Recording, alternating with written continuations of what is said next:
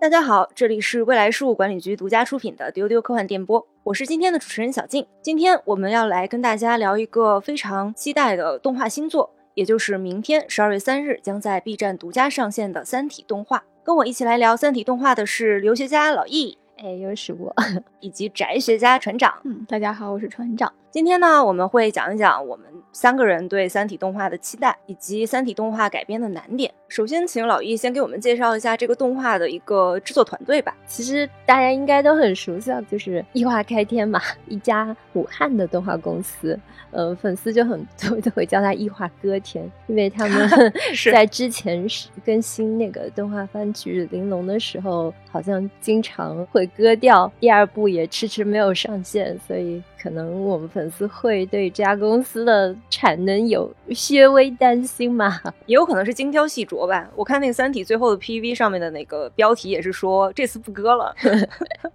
对他们自己知道，他们更新比较慢，就经常会对自己进行调侃。其实这家公司在行业里面不算一个特别老牌的动画公司，还是一个相对年轻的团队吧。之前未来剧也曾经发过一篇文章来聊过《玲珑》这个作品哈。直到目前为止啊，《玲珑》这个作品单分钟甚至综合成本来说，都是国产动画剧集里面目前是最高的。就是他那个作品，就是一个废土末世题材的科幻，但它里面会把多种故事的类型都放进去，里面能看到机甲、废土、反乌托邦、异种入侵，还有基因改造、人体变异等等等等的题材。我们经常说，幻想作品的这个基础价值不在于堆砌新奇的世界观设定。而是在用要用基本的通俗的事例，最大限度的提供关于人和世界的各种可能性的思考。在这一点上来说，玲珑肯定是做到的。他们真的是在用命和肝在换他们的这个 这个作品，这这这个那个素材的量，真是让人叹为观止。给的多，给给的多，真的是做这个动画片是非常有诚意的。我没有完全的看过这个玲珑的故事，但是我看过一点点，我就觉得那个画面还是非常的精美的。就像老易说的，就是感觉是有钱也有热爱的这个感觉，所以是同样的团队来做《三体》的话，还是值得期待的。那当然，就是这个年轻的团队，也正是因为很年轻，我们也有一些担心啊。刚才老易说到的年轻的团队，像很多日本的经典动画，它做出来的时候，他的那个团队都是很年轻的。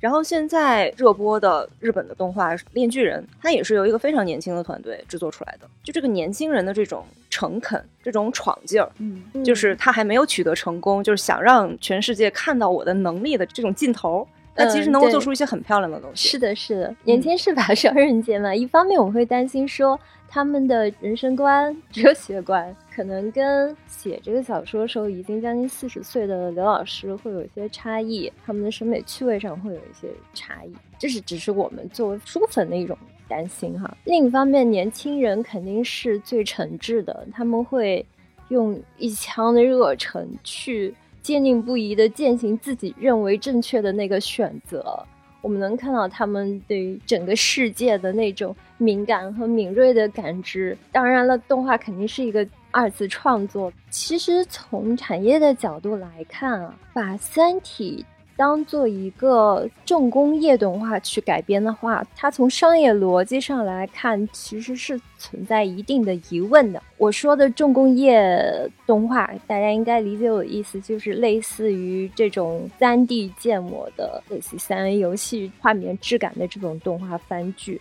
需要去大量的时间和大量的金钱去投入这种的动画。重工业的这个做法比较符合这个《三体》的这个 IP 的需求，它更贴近于真人的这种动画画面，可能是更多的读者所期望看到的。但是从制作的角度来看，它肯定是商业上更难的一件事情，因为根据中国市场这种特殊情况，首先动画的量很重要，就是它的剧集长度很重要。而我们现在所知道，《三体》动画它的第一季。其实只有十五集，分三个章节，又是一个对于严肃内容的改编。严肃内容通常就意味着要更高的制作要求和更高龄的核心用户基础。这里的双高观众基础在国内也是相对很薄弱的，所以我们真的就很担心 这个动画它能不能赚钱，能不能破圈，能不能达到。我们所想要的被更多的人看到，能让小说读者也上一个量级的这个目标。除了刚才小静说的这个，有一个对国漫崛起的期待，我比较会期待它能够做出像《爱死机》那样的动画的短片出来。就首先用不同的画风去呈现，呃，他如果能够把一个概念用精美的风格和技术来呈现出来，其实就非常满足。当然，这个可能是后话了。就是如果到了这样的阶段，就千万不要求他去还原原作，他只要抓住一个精髓就可以了。我理解陈阳说的，可能也是三 D 动画改编最难的地方，就是我们读者肯定是希望他能有很多的自由的艺术化的表达，就会有类似《星际穿越》里面那种五维空间那样，用一堆影像拉长残影。啊，构成这种抽象风格的画面，就很轻松地表达了一个科学意义上很难理解的概念。嗯，确实是挺难做到的。我这边有一个比船长那个期待还要可能花点时间才能实现的期待。我昨天说到的时候，老一跟船长都笑了，就觉得啊，你怎么可以还期待这个东西？就是音乐。今年其实在日本有两个热映的动画，一个是《海贼王》的电影版，也就是《Red》。还有一个就是刚才提到的一个《链锯人》，嗯，这两个都是不仅在动画上非常成功，在音乐上也非常成功。这个《海贼王》的专辑，也就是阿斗演唱的这个乌达的乌达，乌达是他这个《海贼王》那个 Red 里边的一个主角，乌达就是歌曲的意思，也就是乌达之歌。这个专辑就在那个 Billboard 上面得到了第一名，而且在这个 Billboard 的单曲榜上，第二到第五还有第十都是出自这张专辑。嗯，也就是 Top Ten 里边有一半都是这个乌塔努达，就是可见他的电影的这个成功很大一部分也是来自于他的这个音乐的成功的。然后《链巨人》就更不用说了，米津玄师给他做的 OP Kickback 就非常出圈，而且这回大家都知道他有十二个不同的 ED，而且从第二话开始，他给这个 ED 都配了不同的动画。就很多人就说这是一个很烧钱的一个方式，但是我觉得他们已经把这个动画玩到了另外一个次元上，就是他用他的这个异地用他的音乐为他的这个动画本身的内容来去做营销。可能刚才我们讲到，就说《三体》，你可能原文太长，或者是它的叙事方式你不喜欢，或者怎么样，你不太想去读这个小说，你有可能是从《三体》动画进去的。但是现在作为一个这种快节奏的碎片化的一个时代，可能对有些人来说，动画也有点沉重。那我就给你一首歌，我给你一个两分钟的一个 ED，你是不是就是被那个东西吸引的话，能不能多看一眼我的动画呢？嗯是的，包括最近上映的这个新海诚的《铃芽护地》，铃芽来开门，对他也是麻雀锁门，对，他也是歌曲是他营销的一部分，而且动画没播出的时候，歌就已经先火出圈了。哦，你们知道吗？就是之前那个 B 站上线过那个《我三体》，就大家都看过那个 Minecraft 那个做的那个小方块人那个动画。很不错，口碑很高的那个动画片儿，里面有特别多的人物角色歌曲，嗯，就是里面有张北海之歌叫《寒夜方舟》，张北海逻辑之歌叫《致孤独》，丁仪的角色歌叫《向死而生》，还有陈信 I A 的角色歌叫《冥王星的雪》，不是？你觉得这个标题都起的挺好的？还有一首歌叫《太空吃货之旅》。我当时看到，我想这人是谁？他他是刘晓明角色之歌。后来我一看，是那个我在《三体》里面的一个原创人物。他是谁？他是万有引力号的上面的一个中士。那一集就讲这个中士，他执行了个巡查任务，看到万有引力号后三分之一消失了，就进了四维空间嘛。然后他就惊恐中强迫自己要冷静下来，然后最终数了三十秒以后，看到了完整的这个万有引力号的舰体。啊，他觉得可能是自己的错觉，然后他就没有把这个事情上报，他就写这么短的，就就是一幕场景的这么一个故事啊。这个刘晓明中士是一个吃货嘛，然后配上那个音乐，你就觉得很很妙。这一场戏完全是原唱，但是你会觉得可能是刘慈欣写的这个角色歌这个做法，其实也是日本几十年前就开始一直在做的这样的一个做法，甚至于他现在已经开始慢慢抛弃这种做法了。就是新的这个动画，有的它不配角色歌，嗯，出专辑的时候就不出这种角色歌的这种类型的这样曲子，粉丝还会很伤心。然后就说啊，你这个怎么不这么做了？我对他的期待是，不仅你这个动画是要有艺术性的，我希望他的音乐也是有艺术性的。就像我们原来在丢丢里聊过的《星际牛仔》，就是菅野洋子给他做的音乐，单拿出来，它就是一个具有音乐性的、可以大卖的一个专辑。嗯，然后还有另外有一些像是像剑野洋子这样百搭的动画音乐人，还有维普游记，然后还有像平泽进之于金敏，久石让之于宫崎骏。啊，对，昨天小金提到这些作品的时候，我们就说你是不是梦想太大了？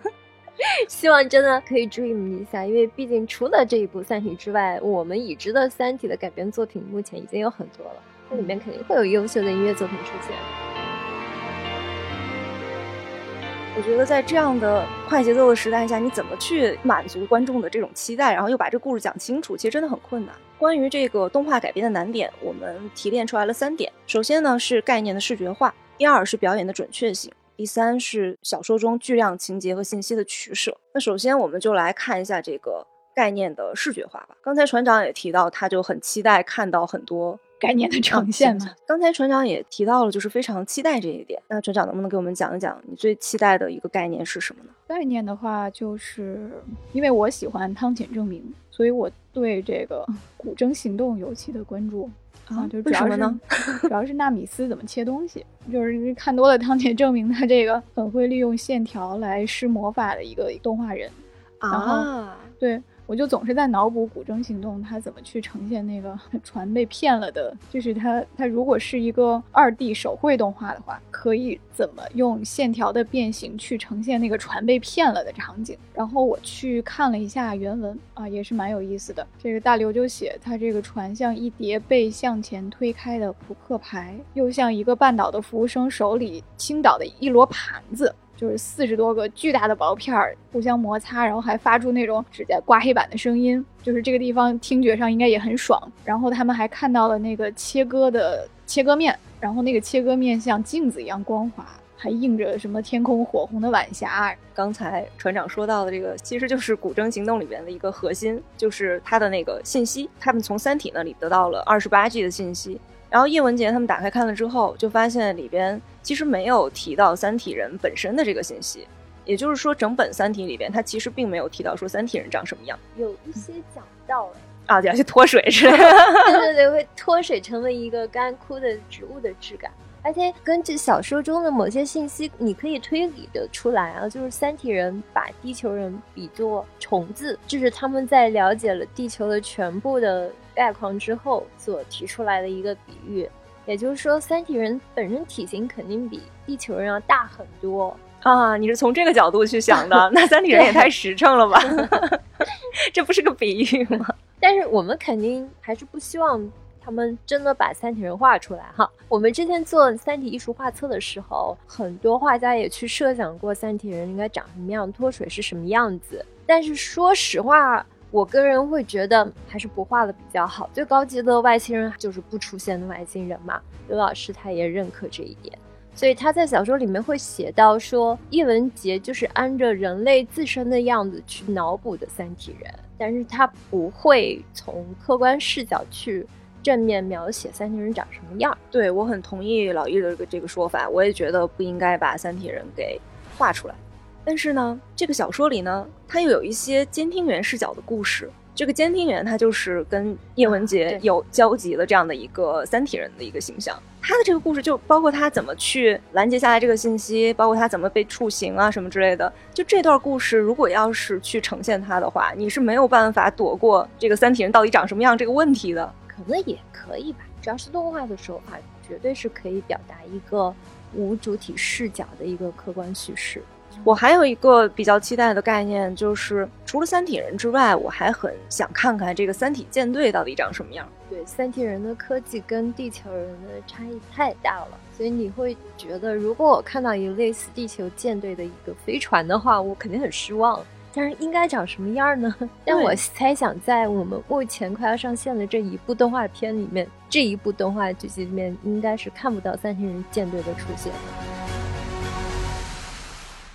还有就是，呃，低维和高维的空间啊，可能这次动画里不会有，但是我们现在就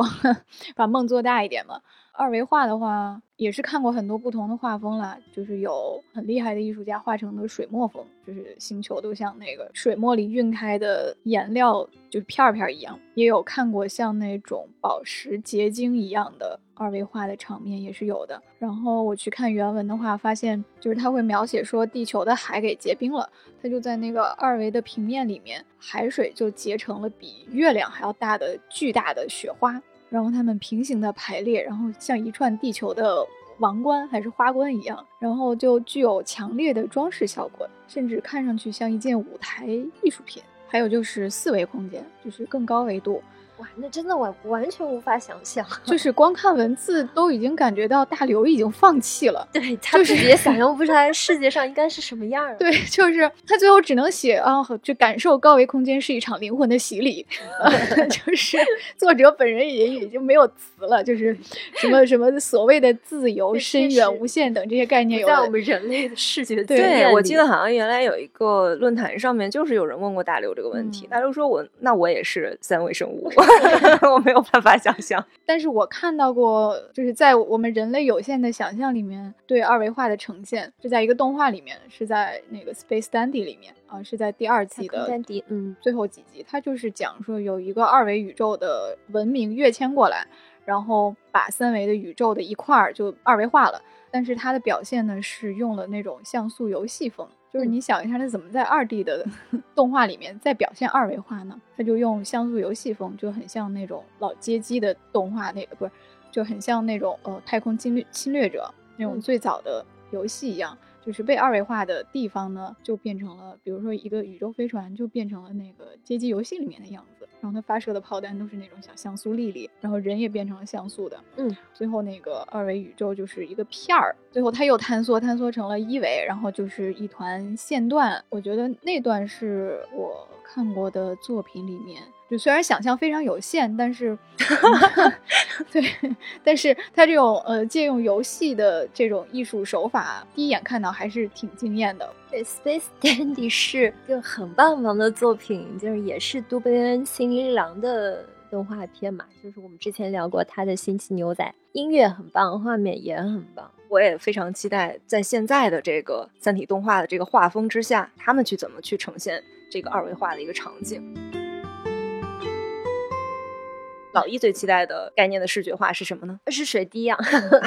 对，这我们确定已经知道它会在这一部动画里面出现水滴。虽然已经有一个非常棒的短片叫《Water Drop》，大家可以去搜，那个也是刘老师自己盛赞过的一个短片。有这么一个短片珠玉之前，我还是想看到三维动画里面的新的水滴它长什么样，因为水滴真的是小说里面非常浓墨重彩去写的一个存在吧。它是怎么写的？我帮大家复习一下。前两天我刚从小说里翻出这段水滴的描写，我们同事们都不敢相信这是我们都很震惊。刘慈欣的原文，这不会这么肉麻吧？你们听听啊，说这个东西实在太美了。它的形状虽然简洁，但造型精妙绝伦，曲线上的每一个点都恰到好处，使这滴水银充满着飘逸的动感。仿佛每时每刻都在宇宙之夜中没有尽头的滴落着，它给人一种感觉，即使人类艺术家把一个封闭曲面的所有可能形态平滑的全部试完，也找不出这样一个造型。它在所有的可能之外，即使柏拉图的理想国中也没有这样完美的形状。它是比直线更直的线，是比正圆更圆的圆，是梦之海中跃出的一只镜面海豚，是宇宙。间所有爱的结晶，爱 宇宙间所有爱的结晶，放在文本里，你可以理解刘老师为什么去写，因为这个东西在人类当发现它的时候，就会让人产生一种宗教般的情感。它其实是比照着这个《二零零一太空漫游》里面的方石碑去写的嘛。我们后来知道，它是一个。三体人的绝对力量的这种狂妄的展示，但是当时所有的人类都不知道，就是因为太美了，而美和善总是连在一起，所以人类觉得，如果宇宙中有一条上有分界线的话，它一定在善的这一面。所以就着了魔的向他靠近，想要去探测他到底是什么，就真的有那种魅惑感，那样一个超自然的存在。我脑海中去设想这个场景的时候，我觉得他肯定是有一种呼吸感在那里，它是一种静静的对峙，在这一刻时间好像停滞了一样，就所有人，包括观众，你一定要。给我们传达这种人类着魔的感觉，这怎么样去表达？我觉得挺难的。那个肯定是需要一个视听艺术的综合性的调动起来，它才能去做到这么一个效果。然后你再看大刘的原文的画风，我又读小说的话，我会感觉到电影导演或者是动画导演。在面对他这堆文字的抓狂的心情，我稍微能够体会到一点点，就是他的文风就不统一。是因为镜面海豚的好画，那你怎么给我画爱的结晶呢？对对，他就一会儿说水滴是镜面海豚，一会儿又说他是古猿的手抓着一颗珍珠，然后一会儿又比喻说他像太空中的一只暖瓶胆。就是呃，你们刘叔的这个魔鬼比喻，他就在 唯美和淳朴之间，唯美和淳朴之间，太精彩了，太经典了，好好笑。就还有暖瓶胆这种年代感的比喻，你说很多现在的小朋友甚至不知道暖瓶胆是长什么样对呀，所以你就感到说他一会儿新海诚，一会儿就变成了东北一家人，那你这这个要怎么改？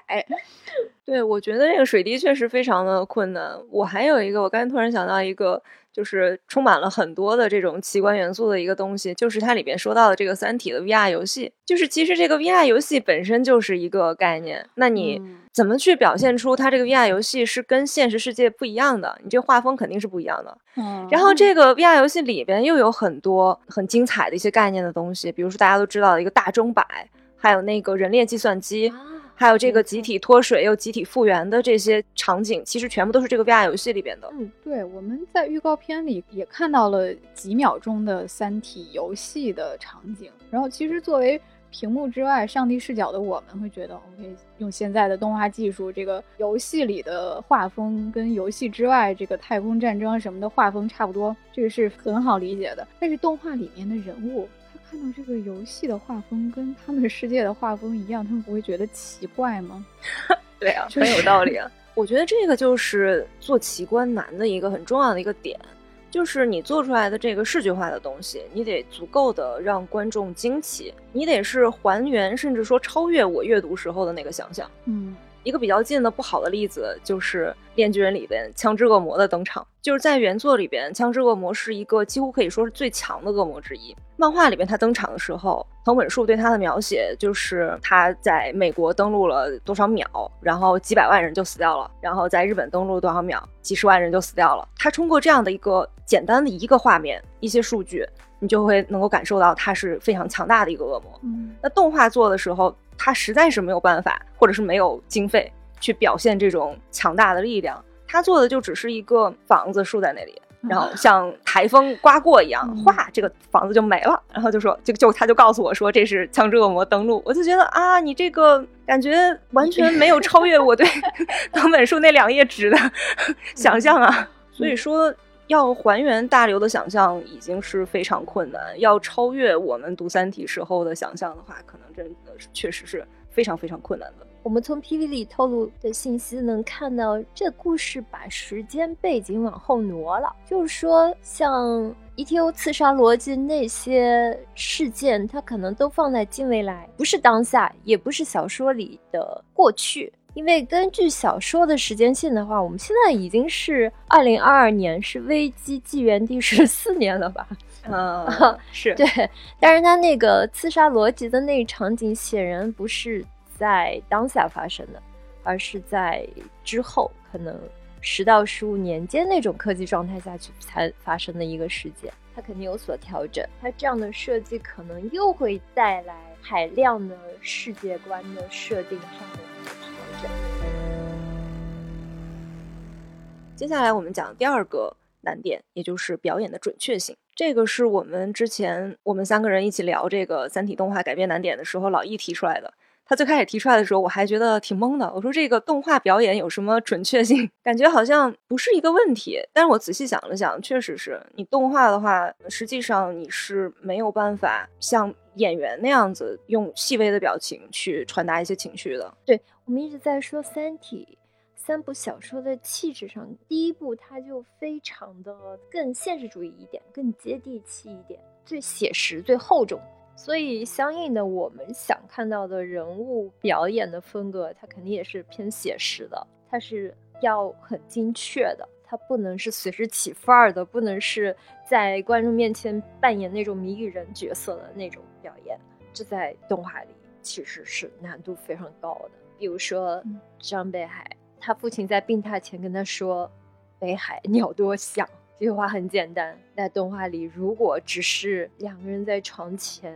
以严肃、没有表情的这种姿态说出来，你就觉得很没有意思，因为他这个句台词下面明显有巨大的潜台词，有巨大的信息量。对我也是觉得人的这种情绪变化的话，确实是一个很大的一个难点，尤其是当你没有太多台词的时候。就有一个场景是程心是从拒绝当执剑人，然后到选择竞选，然后他拿到了那个引力波开关以后，他又觉得没有办法承受这种重压，然后放弃了责任。就这部分有一个地方，就是他把那个引力波的开关给扔掉了，就是当那个三体袭来的时候，这个地方原文是这样描写的。他说：“最后这段时间像蛛丝般被无限拉长，但诚心没有再犹豫。他坚持已经做出的选择。这个决断不是用思想做出的，而是深藏在他基因中。这基因可以一直追溯到四十亿年前，决断在那时已经做出，而后来的几十亿年的沧海桑田中被不断加强。不管对与错，他知道自己别无选择。就这样的一个情绪。”他其实是应该是没有台词的，他可能就是扔掉开关以后看着那个开关，我就很难想象说这个动画要怎么去表达这个人的情绪。还有就是思想钢印，它怎么是微妙的让人的固有的观念瞬间改变的？你看这个原文里面去写，人打上思想钢印之后，眼睛里面的忧郁和迷茫消失了，目光宁静如水。然后有人问你们感觉怎么样啊？就很好，微笑着回答。然后别人也说真的很好，谢谢。它应该不是一种，比如像是微醺一样的喝醉酒之后的那种 平静和舒畅，嗯，就是它应该是另外一种心境的。但是这个微表情要怎么表现这种心境，确实想不出来。对这种的话，我好像只能想起来像什么《飞越疯人院》啊之类的这种肉身人类的表演里边，那可能有一些这种表演非常精彩的表演。那动画还真的一时想不出来这种微妙的、精准的变化如何去呈现。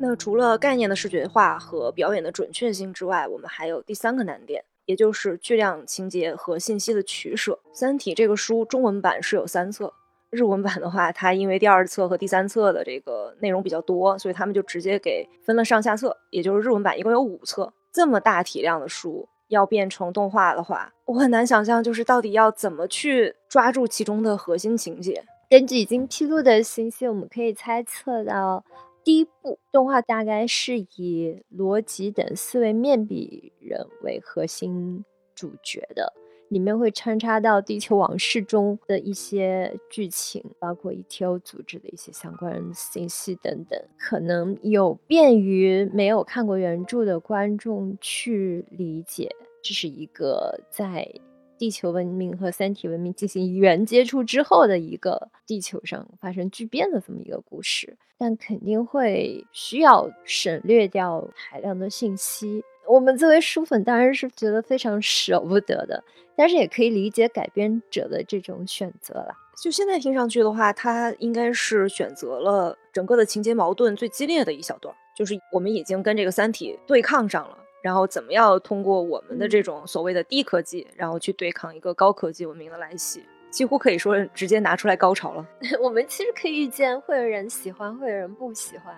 但是无论如何，就像我们反复强调的一样，这个改编作品只是将三体宇宙将来无数的改编中的一个，它不会是一个终点，它不会是一个结论。所以我是希望大家都 以比较开放的心态去看待这将要发生的一切吧。对，《三体》改编很困难，观众的期待也很高，我们都是知道的。而且这个里边不仅有科幻迷，它还有一些动画迷在里边。对，大家都是这个。这么多年，对吧？这个期待值越来越高，都是期待这个神作的诞生。但是希望大家知道，就是就日本的神作，它也是一个天时地利的一个结果。像是这个《攻壳机动队》，它是优秀的导演、优秀的作画团队、优秀的音乐家共同造就的。像我们都很喜欢的 EVA，它里边之所以有那种大量的静止，像这个黑屏大字在那给你叙述剧情，它是因为预算不够啊。但是这些东西反而就是造就了。他现在的这个地位，反而它形成了一种新的一个表现的形式。所以，我们虽然前面铺垫了很多，就是在说《三体》动画改编非常难，但是我们很期待它从这些困难里边，它能做出什么来。